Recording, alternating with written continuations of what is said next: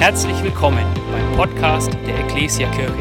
Wir freuen uns, dass du dir die Zeit nimmst, diese Predigt anzuhören und wünschen dir dabei eine ermutigende Begegnung mit Gott. Ja, guten Morgen.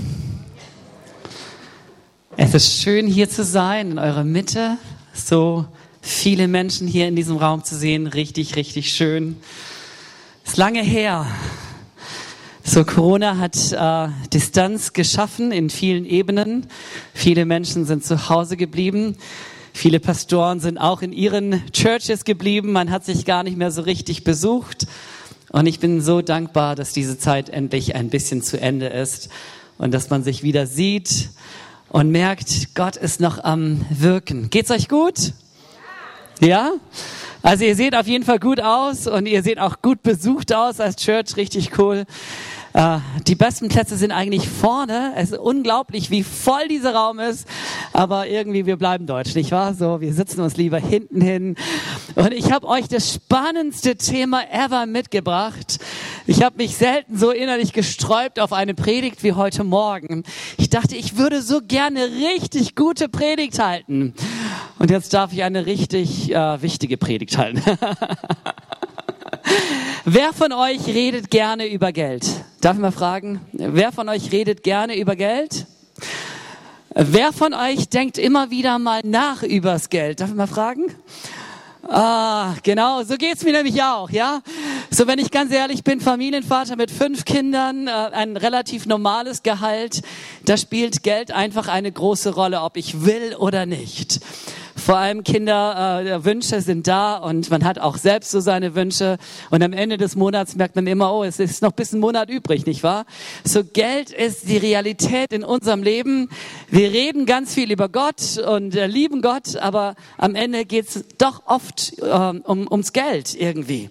Und ich darf euch dieses dämliche Thema ein wenig ans Herz bringen. Und wie gesagt, ich habe mich innerlich echt gesträubt und bin nach Hause gegangen, habe gesagt äh, mein, äh, zu meiner Frau, hey, jetzt wollen die noch so ein wunderbares Thema und wollte ein wenig Mitleid. Kennt ihr das, wenn die Männer Mitleid von ihren Frauen wollen? Und meine Frau war ganz pragmatisch und sagte, David, du hast vor zwei Jahren darüber gepredigt, ist doch ganz easy. Und dann habe ich mich hingesetzt und Gott sei Dank habe ich einen guten Computer und festgestellt, ich habe in den letzten zwei, äh, vier Jahren zweimal über, über das Thema Geben gesprochen. Und äh, die Predigten hatten solch einen tiefen Einfluss auf mein Leben, dass ich das selbst vergessen hatte. Also so viel zu Predigten, die man nie mehr vergisst. Also ähm, ich habe die selber gehalten, habe die auch nicht irgendwo kopiert, das mache ich nie, sondern selbst ausgearbeitet, wahrscheinlich auch leidenschaftlich vorgetragen, aber am Ende schon wieder vergessen. So, ihr merkt, es ist nicht mein Lieblingsthema. Und gleichzeitig ist es vielleicht das wichtigste Thema von Gemeinde. Und das ist True Story. Es gibt keinen Tag, wo ich als Gemeindeleiter nicht auf unser Konto gehe. Manchmal schaue ich sogar Sonntag nach, wo ich merke, da gibt's eh eigentlich gar nichts mehr. Aber ich schaue dennoch nach. Warum? Weil es zum bestimmten Grad Dinge ermöglicht oder auch nicht. Das sind Träume, das sind Visionen, da ist ein Herzschlag, das sind Menschen, deren Berufung du siehst, du dir gerne freisetzen möchtest. Und dann schaust du auf die Realität und sagst, es geht nicht. Und wisst ihr, wir als Gemeinde sind ähnlich unterwegs wie ihr. Wir haben große Träume, große Visionen und äh, haben immer noch den nächsten Schritt, den wir gehen wollten. Wir hatten bereits ein großes Staff vor Corona und kurz vor Corona haben wir gesagt, und jetzt gründen wir endlich mal eine nächste Gemeinde und stellen dafür jemand ein. Und dann kam Corona. Und plötzlich merktest du, wo sind die Menschen? Also zumindest bei uns in Ulm war so, äh, aus den 500 Gottesdienstbesuchern am Wochenende wurden schnell 300. Äh, erstmal gar niemand, ja, zwei, drei, fünf, sechs Wochen niemand. Äh, da haben wir uns alle per Stream irgendwie äh, begrüßt und gehofft, die, die Leute hören auch zu. Und dann gingen die Gottesdienste los und wir haben gemerkt, Leute fehlen. Und gleichzeitig gehst du so einen Glaubensschritt nach vorne und denkst, Gott, jetzt darfst du echt eingreifen. ist so wichtig. Und ich war so dankbar, dass wir eine Gemeinde haben, die treu ist. Von Menschen, die gerne geben. Und kaum einer hat gesagt, so, jetzt geben wir nicht mehr. Aber wir wollten ja Glaubensschritte gehen. Wir wollten ja mehr ausgeben. Das heißt, wir brauchten eigentlich Wachstum. Und ich habe gemerkt, ich fange an, über Geld nachzudenken. Ich fange an, als, als geistliche Leiter über Geld zu beten. Und ich habe meine Gemeinde ermutigt, gesagt, Leute, ihr, die ihr seit zehn Jahren herkommt, ihr habt noch nie gegeben, so habe ich es nicht gesagt, aber wenn ich ehrlich bin, so habe ich gedacht, ihr habt noch nie einen Cent gegeben. Jetzt wäre es mal gut, ihr würdet anfangen, euren Geldbeutel zu öffnen. Warum? Äh, sonst kostet es uns was. Sonst wird es äh, hart. So rückblickend kann ich schauen, äh, sagen, Gott hat uns gesegnet. Wir haben heute mehr Spender, obwohl weniger Gottesdienstbesucher, mehr Spender als je zuvor. Und das vielleicht mit eins der coolsten Geschichten zu sehen, dass Menschen seit zehn Jahren in unserem Gottesdienst waren, gute Predigten gehört haben, aber ihren Zehnten nicht gegeben haben. Und jetzt haben sie es gelernt. Gott sei Dank. So, ich wurde gefragt, werde ich einen Aufruf geben? Und ehrlich gesagt war ich gar nicht vorbereitet, aber ich dachte, ich gebe den Aufruf gleich am Anfang, ja? Dann wisst ihr schon, worum es geht. Reich Gottes besteht darin, dass die vielen geben. Und das ist genau der Knackpunkt. Ich werde uns zwei Menschen vor Augen führen heute oder zwei Geschichten, äh, wo es um äh, Liebe geht, wo es um leidenschaftliches Geben geht. Und das berührt dein Herz. Und es berührt mein Herz. Das sind Geschichten, die, die die Prediger gerne erzählen, weil wir hören diese Geschichten und sagen, boah, wie kann man so lieben? Oder? Wie kann man so geben? Dass Missionare bis ans Ende der Welt, dass junge Frauen, junge Männer bis ans Ende der Welt gegangen sind, wissen, äh, sie werden vielleicht ein Jahr dort leben oder zehn Jahre, aber sie werden sterben. Und sie waren bereit. Warum? Weil sie leidenschaftlich verliebt waren in Gott. Berührt es dein Herz? Mein Herz berührt es. Dass Menschen ihren Zehnten geben, naja, wer erzählt schon darüber? Aber ich kann euch sagen, genau das ist so wichtig, dass unsere leidenschaftliche Nachfolge buchstabiert wird bis hinein zu unserem Geldbeutel. Der Geldbeutel bekehrt sich am aller, allerletzten. Ist dein Geldbeutel schon bekehrt? Ihr Lieben, ist euer Geldbeutel schon bekehrt? Ihr braucht euch jetzt nicht mehr, bitteschön nicht melden, das wäre peinlich. Aber ich bete, dass du rausgehst und sagst, hey, wenn ich sage, dass Jesus mein Herr ist, dann will ich das buchstabieren nicht nur, indem ich am Sonntag in den Gottesdienst gehe, indem ich in die Kleingruppe gehe, indem ich mitarbeite, sondern indem auch ein Teil von, von meinem Geld, von meinem Schatz, ein Schatz, mein Schatz, von meinem Schatz auch wirklich Gott gehört, denn Gott ist mein Schatz. Und wisst ihr, wir erzählen genau diese emotionalen Geschichten, die werde ich euch auch gleich erzählen. Aber ich bete eigentlich, dass die vielen sagen, okay, ich möchte auch einen Teil dieser Last tragen. Und ähnlich wie, wie bei Mitarbeit, wir laufen manchmal die Gefahr, dass wenige viel machen und die brechen zusammen. Und es wäre viel effektiver, äh, wenn viele etwas machen, oder? Wenn viele sagen, hier bin ich, ich habe auch eine Gabe von Gott, ich kann auch mittragen, ich kann auch mitgestalten, ich kann auch mitdienen. Und an dieser Stelle, dieser Ruf Gottes an seine Gemeinde dient ihm von ganzem Herzen. Lebt nicht ein Teil der Vision. Das ist in Ulm so ein äh, Lieblingssatz, den wir fast jeden Sonntag neu sagen. Lebe die Vision unserer Church. Bitte nicht ein Teil, pick dir nicht etwas raus, sondern lebe sie ganzheitlich.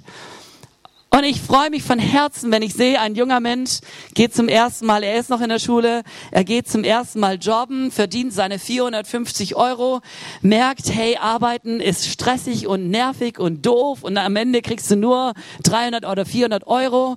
Und dann überlege ich, was wird er tun? Und dieser junge Mann ist beispielsweise mein Sohn und ich sag, hey, junger Mann, jetzt darfst du lernen, was es bedeutet zu geben. Denn was sind schon 300 Euro? Und was ist der Zehnte von 300 Euro? Es sind 30 Euro. Und er schaut mich an und denkt sich, muss das sein? Und wenig später als Finanzminister merke ich, hey, er hat verstanden, er gibt. Und das berührt mein Herz. Warum? Was Henslein nicht lernt, lernt Hans nimmer mehr.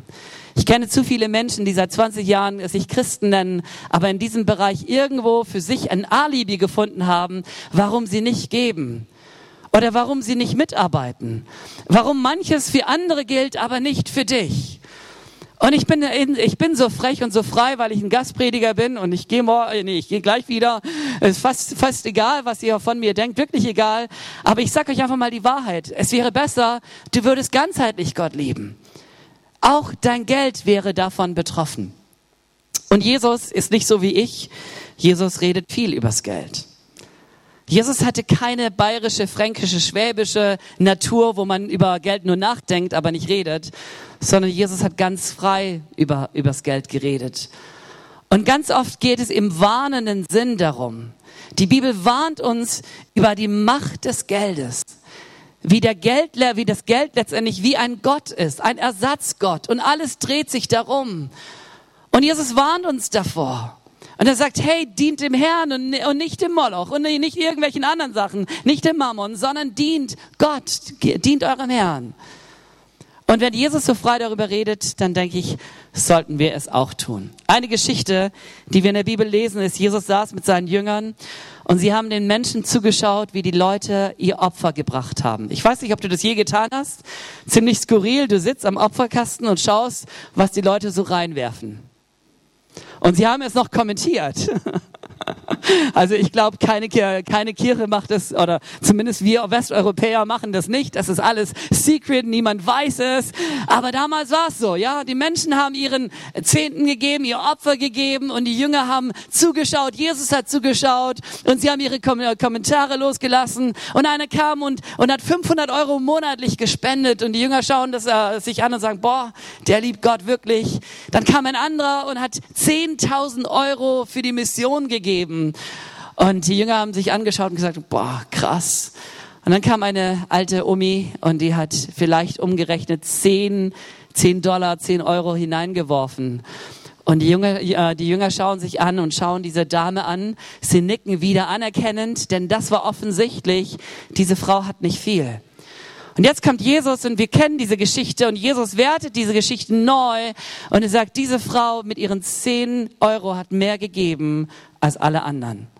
Denn alle anderen haben aus ihrem Überfluss gegeben, sie aber aus ihrem Mangel.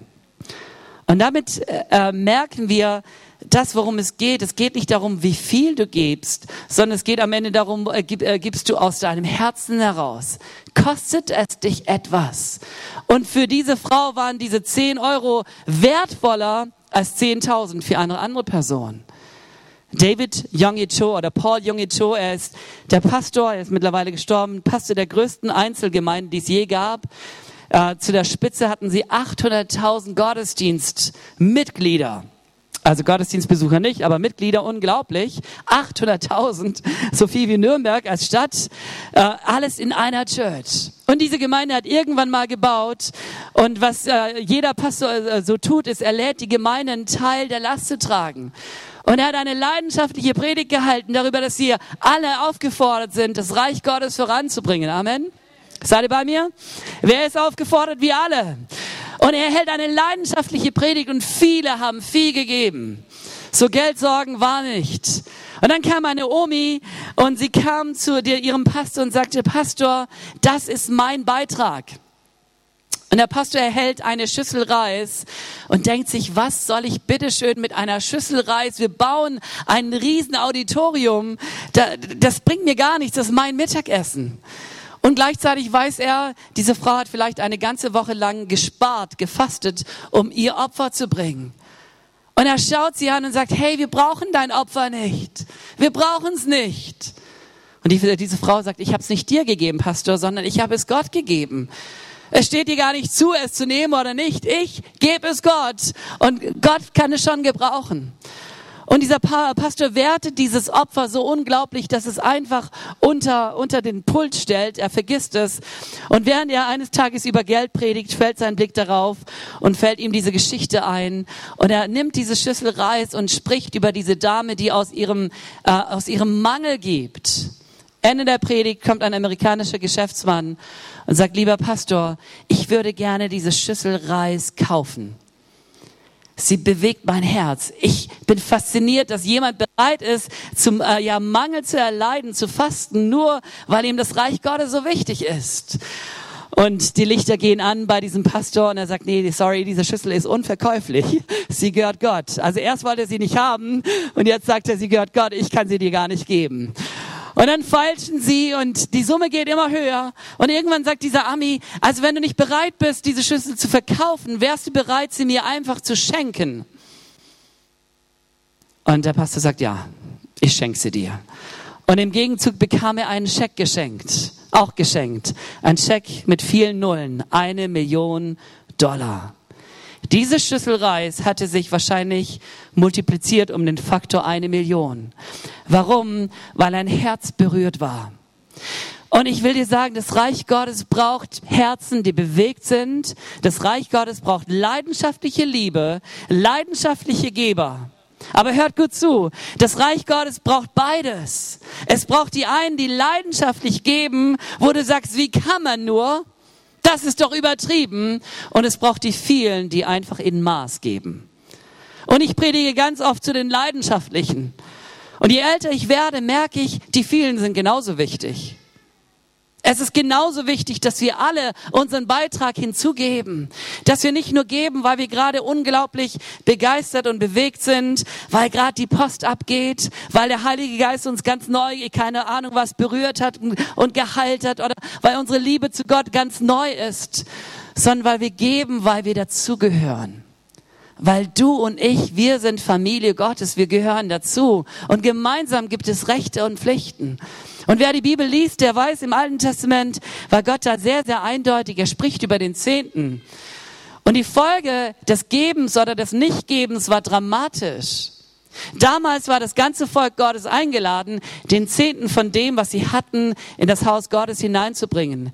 Nicht damit der Tempel noch goldiger wird und noch schöner und noch toller, sondern damit der Dienst am Reich Gottes irgendwie funktioniert.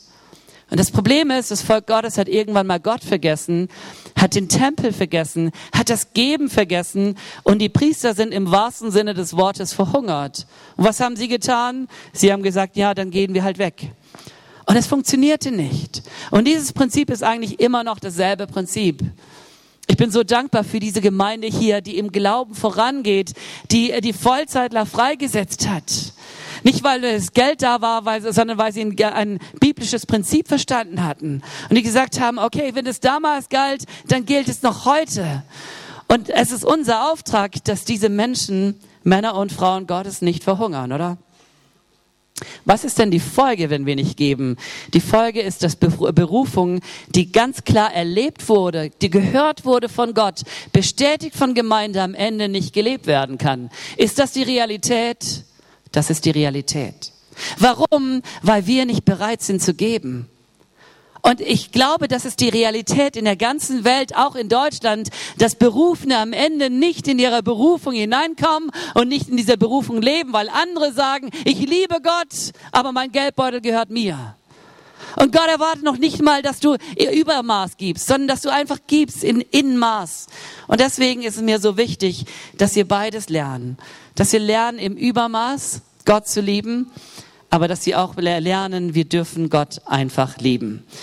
Zwei Geschichten möchte ich uns ins Herz predigen und beide sprechen eigentlich eher von diesem Übermaß. Da gibt es einen, äh, werde, äh, einen König to be, er ist noch nicht König, äh, es ist der König David. Wie gesagt, er ist noch nicht König, er ist noch auf der Flucht. Er hat Menschen um sich und er hat einen schwachen Tag. Und keinen sündigen Tag, aber einen schwachen Tag. Und dieser Mann äußert einen Wunsch. Er sagt, wer wird mir Wasser zu trinken geben aus dem Brunnen von Bethlehem unter dem Tor? Ziemlich dummer Wunsch, oder? Hey, dieser Mann, dieser König sagt, ich habe Sehnsucht, ich habe Heißhunger auf Wasser. Und zwar nicht nach irgendeinem Wasser, sondern nach dem Wasser meiner Heimatstadt, meiner Geburtsstadt Bethlehem, von einem ganz bestimmten Brunnen. Wenn ich jetzt von diesem Brunnen Wasser trinken könnte, dann würde es mir gut gehen. Wer kennt solche Sehnsüchtige? Wer kennt solche Wünsche? Ja, ich dachte, da sind wir, wenn wir ehrlich sind, alle mittendrin. Vielleicht nicht, äh, ist nicht der Wasser dein Wunsch. Mir geht's so im Januar, dann zücke ich mein iPhone und ich schaue mir die Strandbilder an vom August und ich denke mir, was könnte ich jetzt, wie schön wäre es jetzt am Strand zu sein. Kennt ihr das? Kennt ihr solche Gefühle? Oder vielleicht nachmittags jetzt, jetzt ein leckeres Eis essen.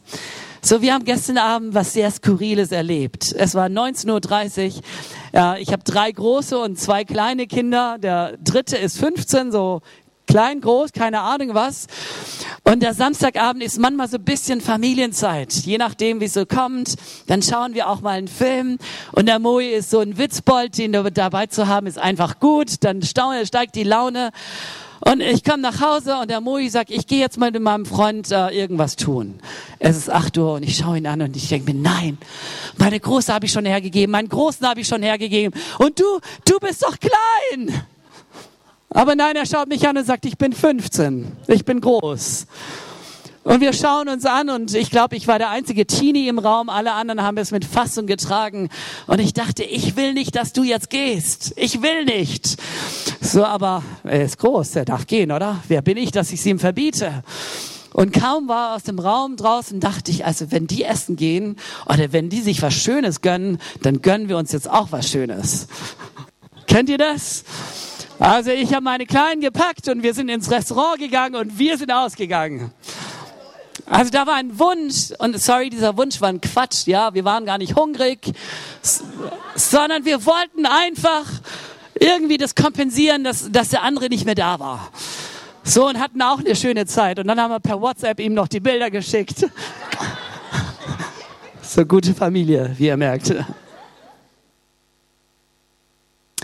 Also dieser Wunsch, den dieser Mann hat, ist ein ganz normaler Wunsch. Ach, könnte ich jetzt ein Spaghetti-Eis haben? Oder jetzt könnt ihr, ja, es ist ein bisschen zu spät, äh, verschiedene, ja, also wir werden jetzt vielleicht zu hungrig. Ich habe Heißhunger auf das und du sprichst es aus und eigentlich erwartest du gar nicht, dass du in diesem Moment das bekommst. Und es gibt Wünsche, viele Wünsche sind so realistisch, die sind ausgesprochen und wir äh, erfüllen sie uns. Und manche Wünsche, da wissen wir von vornherein, dieser Wunsch ist absolut unrealistisch. Und David wusste, dieser Wunsch ist unrealistisch. Ich habe zwar Heißhunger auf genau dieses Wasser, aber es ist nicht verfügbar. Um nichts auf der Welt kann ich heute von diesem Wasser trinken. Aber Worte haben Macht. Und weil er diesen Wunsch nicht in seinem Herzen behält, sondern diesen Wunsch ausspricht, wird dieser Wunsch zur Realität. Und das ist eine krasse Geschichte. Und das Krasse ist, die Bibel erzählt uns diese banale Geschichte. Warum? Weil die Bibel bewegt es von Menschen, die leidenschaftlich lieben. Von Menschen, die leidenschaftlich anderen irgendwie dienen, ja anderen einen Gefallen machen. Und da lesen wir, da brachen die drei Helden durch das Lager der Philister hindurch und schöpften Wasser aus dem Brunnen von Bethlehem unter dem Tor und trugen es her und brachten es zu David. Also nochmal die Geschichte. Bethlehem, die Vaterstadt von David, ist gerade eine Garnisonenstadt der Feinde. Ich weiß nicht, wie viele Feinde dort residieren, aber viele. Und jetzt ist dieser Brunnen genau in dieser Stadt. Und David äußert diesen Wunsch.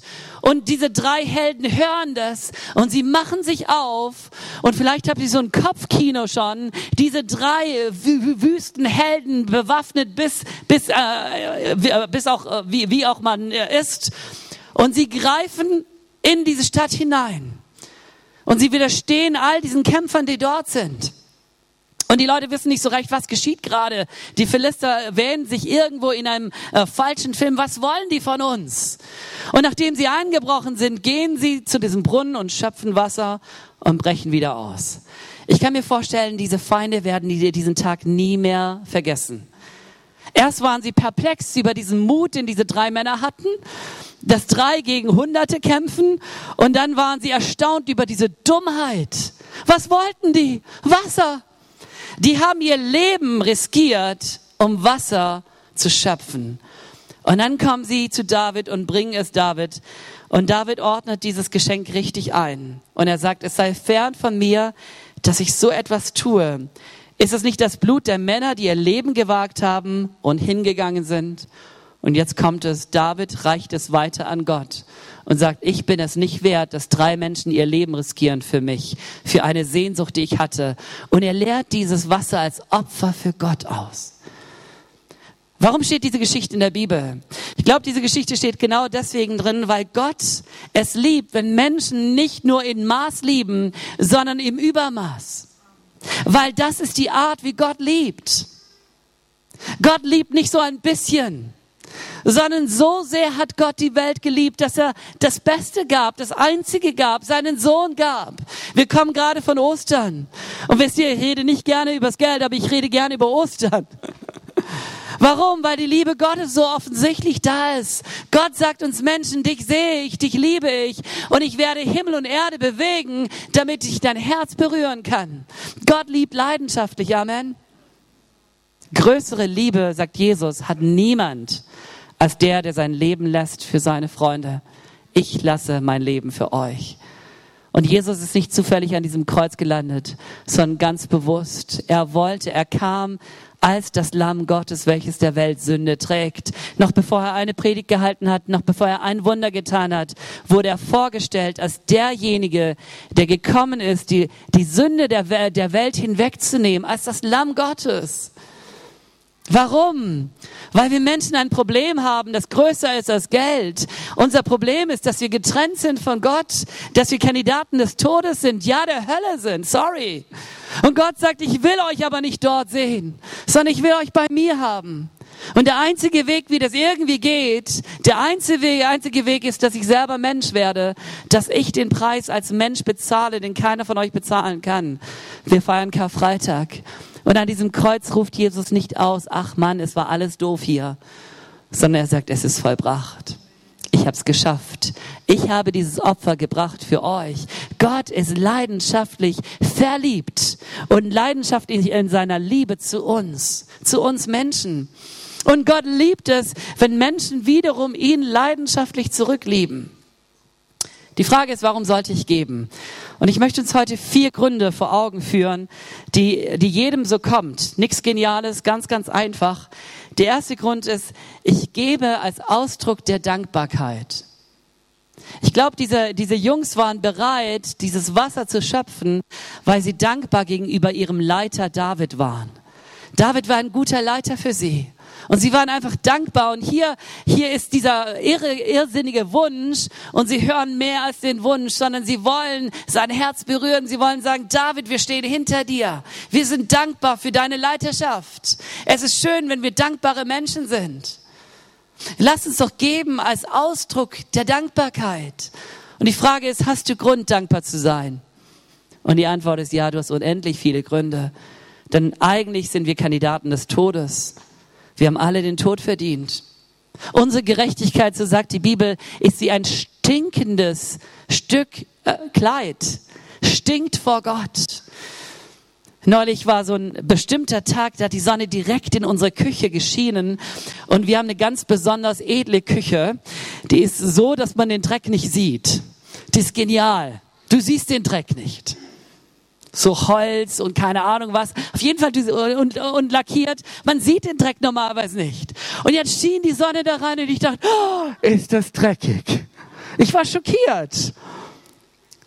Und vielleicht siehst du den Dreck deines Lebens nicht.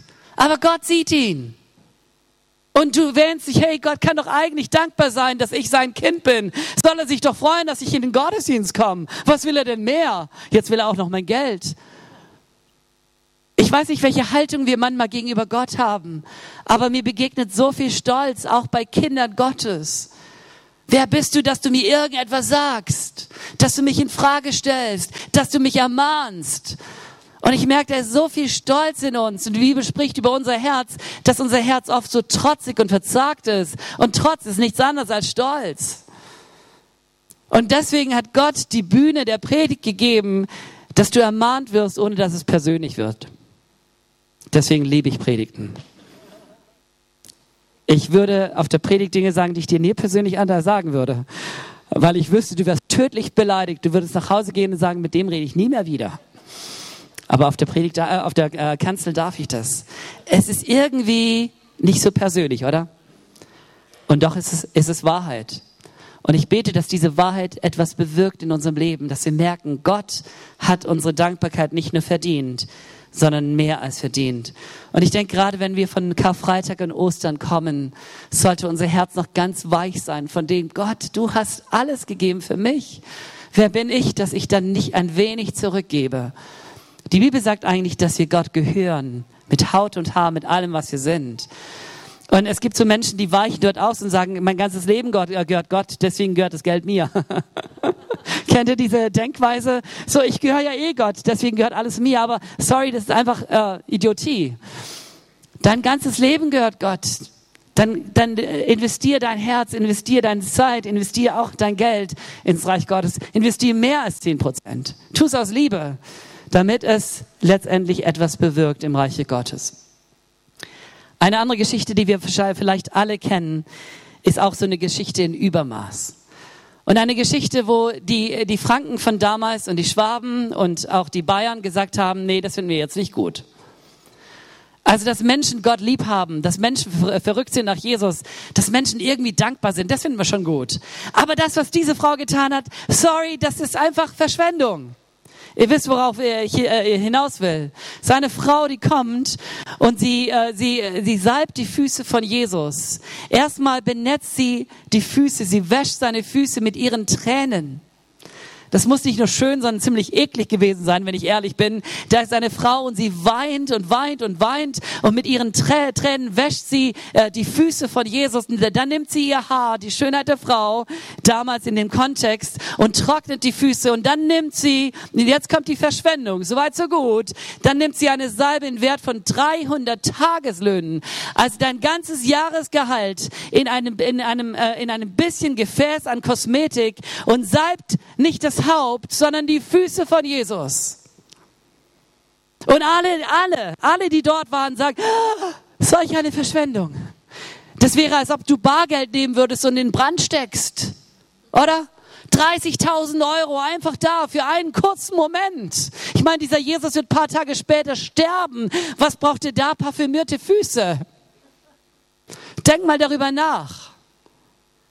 Und wisst ihr, was Jesus sagt? Diese Geschichte wird in der ganzen Welt gepredigt werden. Überall, wo das Evangelium des Reiches Gottes gepredigt wird, wird von dieser Frau erzählt werden. Warum? Diese Frau liebt ein wenig, wie Gott liebt. Gott ist bewegt davon, von diesem Ausdruck der Dankbarkeit. Und jetzt überlegst du dir, warum hat diese Frau das getan? Und die Antwort gibt uns die Schrift, und zwar nicht in der Geschichte, sondern in vielen anderen Geschichten. Unter anderem an Ostern, da lesen wir, Jesus war am frühen Sonntagmorgen von den Toten auferstanden und erschien zuerst der Maria von Magdala, die er von sieben Dämonen befreit hatte. Wenn eine Frau wusste, Jesus ist nicht nur der Retter, nicht nur der Erlöser, Jesus schenkt mir nicht nur ewiges Leben, sondern Jesus hat mein kaputtes Leben komplett auf den Kopf gestellt, dann diese Frau. Du durftest diese Frau nicht, äh, nicht die Frage stellen, hey, bist du dankbar? Warum bist du dankbar? Dann hat sie angefangen zu reden. Und ihre Geschichte war eine krasse Geschichte. Und sie sagte, hey, ich war dämonenbesessen von sieben Geistern. Ich war nicht frei, sondern diese Geister herrschten über mich. Mein Leben war eine Katastrophe. Ich habe mich hinein, hineingesuhlt in die Sünde, hineingesuhlt in all den, diesen Müll. Und dann kam dieser Jesus und hatte Jesus verdient? Nein. Aber Jesus hat nicht meine Schuld gesehen, Jesus hat nicht meine Last gesehen, Jesus hat, sondern er sah mich und er war bereit, mich zu berühren. Und die Dämonen gingen und sie wurde frei. Und diese Frau hat gesagt, hey, dieser Jesus, der hat mein Leben komplett auf den Kopf gestellt. Ich liebe genau diesen Jesus. Jesus, du bist un unglaublich einzigartig und ich glaube, das möchte Jesus bei jedem Einzelnen von uns tun. Wenn du belastet bist, er möchte dich so gerne freisprechen. Wenn du voller Sorgen bist, er lädt dich ein, deine Sorgen endlich bei ihm abzugeben. Er sorgt für dich. Wenn du getrieben bist von Ängsten, dann lädt dich Jesus auch zu ihm ein. Er stempelt dich nicht ab. Wir stempeln uns ab und sagen, wie kann man nur? Und je älter ich werde, sage ich, und ich pflege zu sagen, wir Menschen haben alle irgendwo ein paar Schrauben locker. Früher dachte ich ein paar wenige, mittlerweile weiß ich, wir sind alle im Boot. Und das meine ich wirklich. Ich kenne keinen, jetzt trete ich jedem zu nah, ich kenne keinen, wo ich nicht sagen würde, ein paar Schrauben sind da schon locker inklusive mir. Aber landläufig, wie schnell sind wir dabei, Menschen abzustempeln? Zu sagen, der. Wisst ihr, diese Frau war abgestempelt. Und Jesus sucht sich genau diese Frau. Und sie bekommt die Ehre, die Erste zu sein, die ihn sieht. Ist das unglaublich? Jesus ist bewegt von Liebe. Er ist bewegt von ihrer Liebe. Aber da geht es nicht nur um ihre Liebe, sondern es geht darum, dass Gott etwas zeigen will.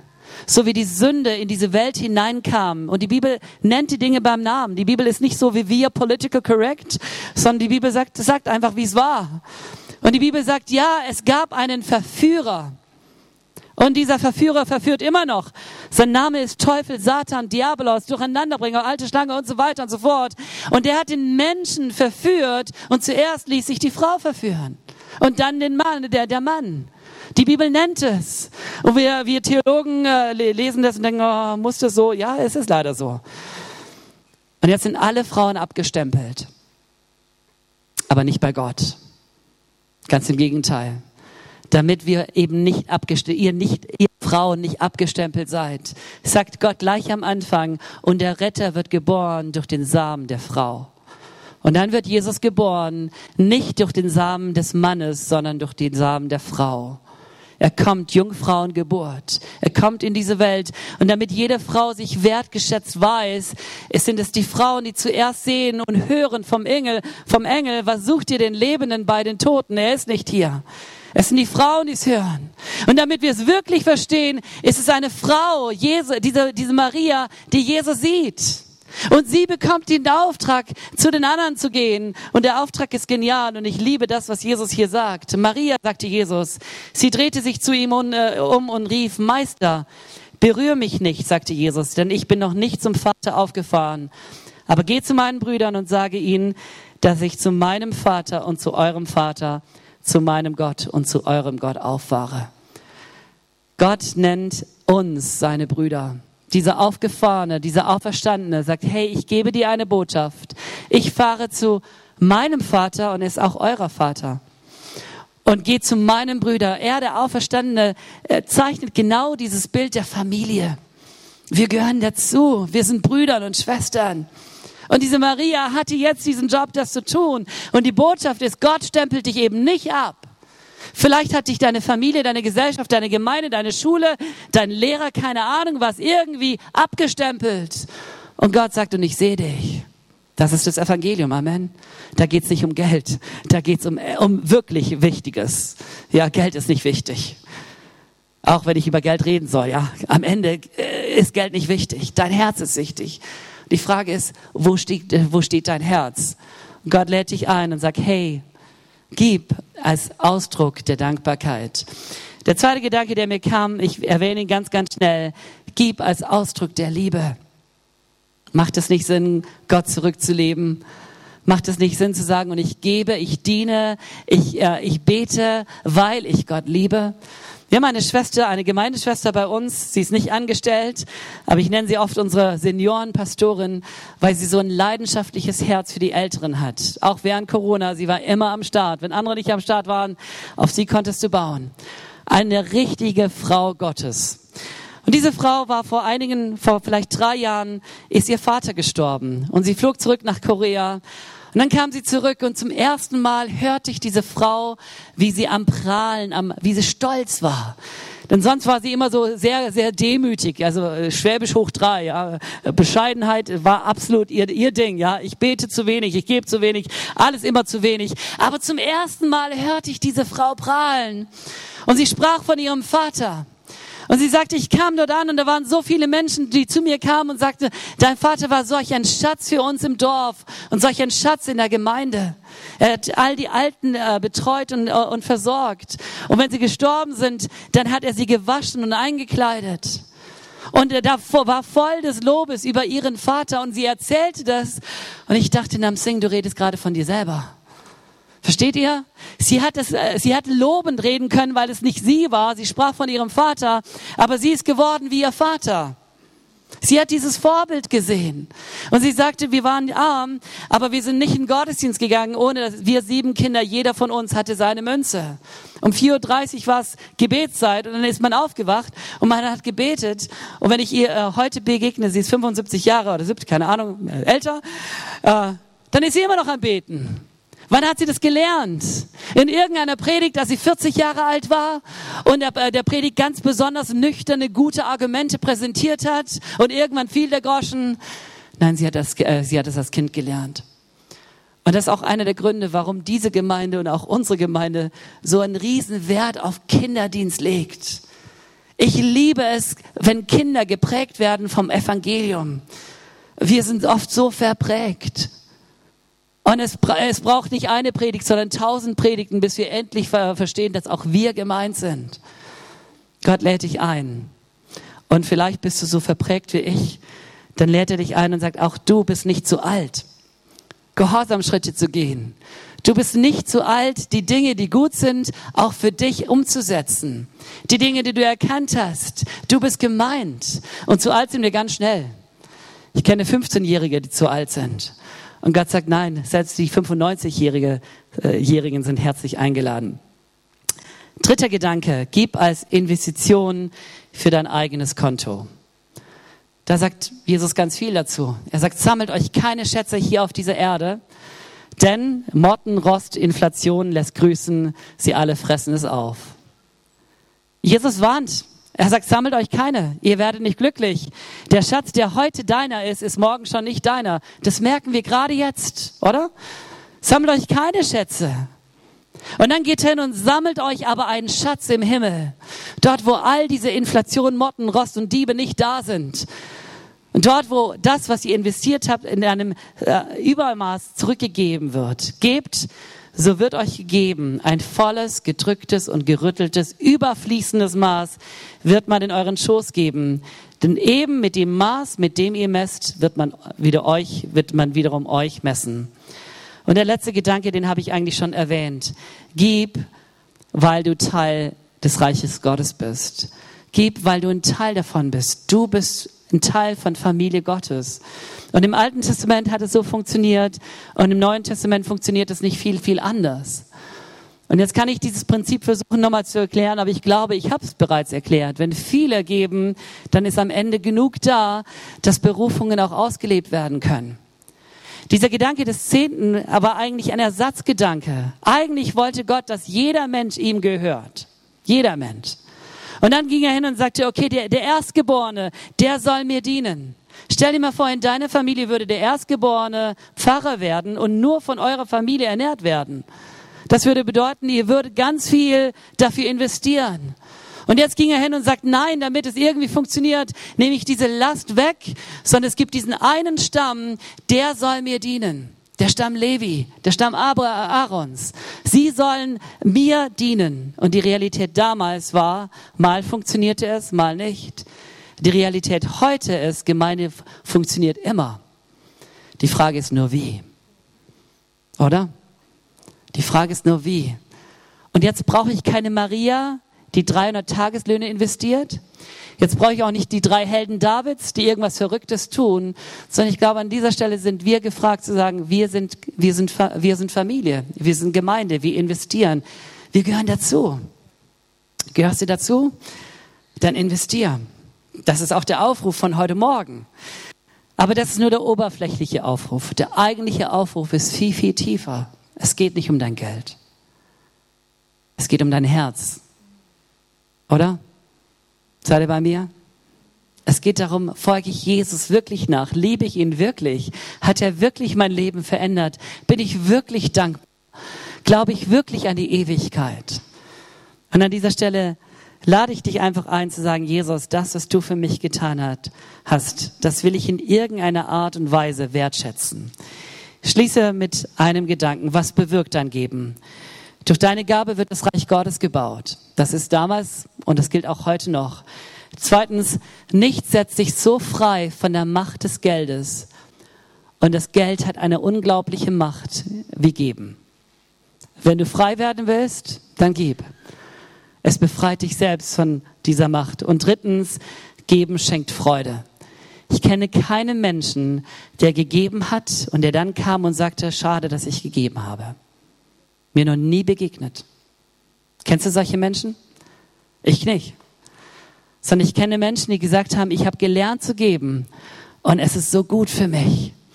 Und ich kenne Menschen, die im Übermaß geben. Und das äh, genau wie diese Frau, einfach aus Leidenschaft zu Gott. Warum? Weil Gott im Übermaß gegeben hat für dich und für mich. Und ich glaube, dieses seine Liebe brauche ich uns nicht neu vor Augen führen. Ich hoffe, es, es ist ganz in eurem Herzen. Jesus hat es selbst gesagt, größere Liebe hat niemand als der, der sein Leben lässt für seine Freunde. Lass uns beten. Gott, danke, dass du uns nicht erkauft hast mit Gold und mit Silber.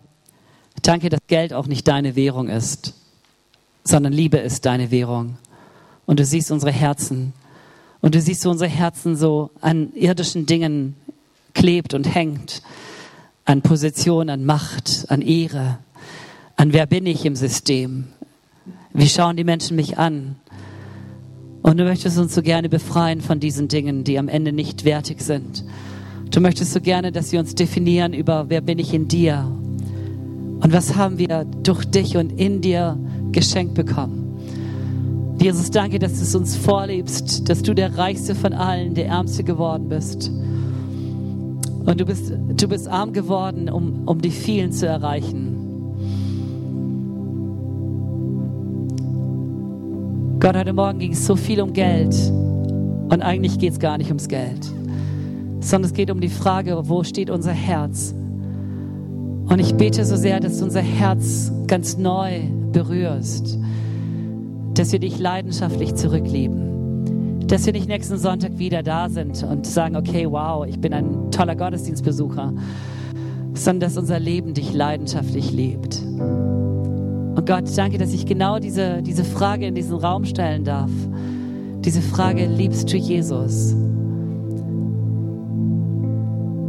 Als Lazarus starb oder am Sterben, der Sterben lag, da sandten seine Schwestern und sie sagten, Jesus, komm, der, den du liebst, der liegt im Sterben. Sie sagten nicht, derjenige, der immer ein offenes Haus für dich hat, derjenige, der dich versorgt, derjenige, der den Zehnten gibt, sondern derjenige, den du liebst der braucht deine Hilfe. Es ist die Liebe Gottes, die, die erst redet und unsere Liebe darf die Antwort sein. Und vielleicht kennst du die Liebe Gottes nicht, dann vergiss diese Predigt. Aber vielleicht kennst du die Liebe Gottes, dann lädt dich Gott ein, lieb mich zurück. Liebe will immer, immer eine Antwort. Liebe begehrt eine Antwort. Und auch Gott ist da und er sagt, ich will nicht weniger, ich will nicht dein Geld, ich will mehr. Ich will viel, viel mehr. Ich will dein Herz. Ich will dein Sein. Ich will dein Gott sein. So, wir haben alle unsere Augen geschlossen. Und ich werde einige Fragen einfach in den Raum stellen. Du darfst überlegen, bin ich das? Die erste Frage ist, wer möchte Gott leidenschaftlich lieben? Vergiss das Geld. Einfach mal diese Aussage, wer möchte Gott leidenschaftlich lieben? Der darf sich mal melden. So richtig melden. Eigentlich sollten unsere Hände hoch oben sein, oder? Denn Liebe, die nicht leidenschaftlich ist, ist eklig. Oh, sorry.